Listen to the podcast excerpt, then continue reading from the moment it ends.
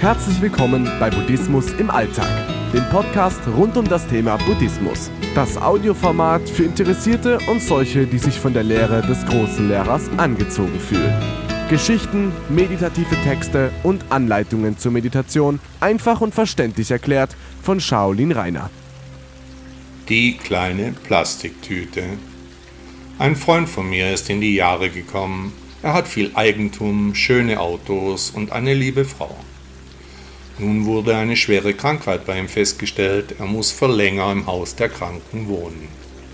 Sein Zimmer dort ist klein, aber hell, hat ein Fenster, im Vergleich zu seinem sonstigen Anspruch ein eher bescheidenes neues Heim.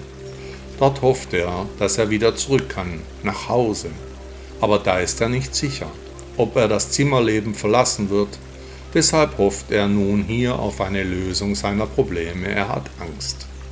Dieses Zimmer ist nun der wichtigste Platz in seinem Leben. Seine Ansprüche sind in ganz kurzer Zeit sehr einfach geworden. Eine andere Freundin hat sich den Fuß gebrochen, auch sie ist im Krankenhaus, auch sie hat Wohlstand, nicht vermögend, aber ohne Sorgen. Aus ihrem Krankenzimmer bestellte sie bei ihrer Familie Dinge, die erstaunlicherweise in eine kleine Plastiktüte passen. In einer schweren Lage reicht es, wie es scheint, wenn man ganz wenige Besitztümer bei sich hat.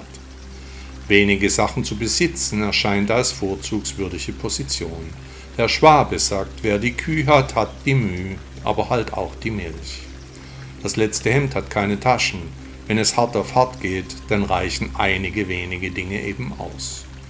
Wenn ich jetzt so überlege, was würde ich in meine kleine Plastiktüte packen lassen, und brauche ich wirklich so viele Dinge in meinem täglichen Leben? Der indische Rechtsanwalt Mahatma Gandhi sagte einmal, man soll weder annehmen noch besitzen, was man nicht wirklich zum Leben braucht. Der US-Autor Edgar Watson Howe sagte, Bescheidenheit ist eine Eigenschaft, für die der Mensch bewundert wird, falls die Leute je von ihm hören sollten. Und die österreichische Erzählerin Marie Freifrau von Ebner-Eschenbach sagte, mit wenigem begnügt sich schwer, sich mit vielem begnügen ist unmöglich. Die Pflanze im Garten, sie lebt von der Güte des Universums. Sie kann kein Wasser holen.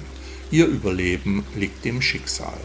Der Drang des Menschen, durch seinen Intellekt die Dinge bestimmen zu wollen, der zeigt, dass Menschen ihrem Karma schlicht nicht trauen. Ich habe einen traumhaften kleinen Balkon mit wunderschönen magentafarbenen Geranien und einer gelben, prallen Wandelrose. Wenn meine Pflanzen Wasser wollen, dann weiß ich das. Sie vertrauen mir. Der österreichische Maler Kokoschka sagte, Jäten ist Zensur an der Natur.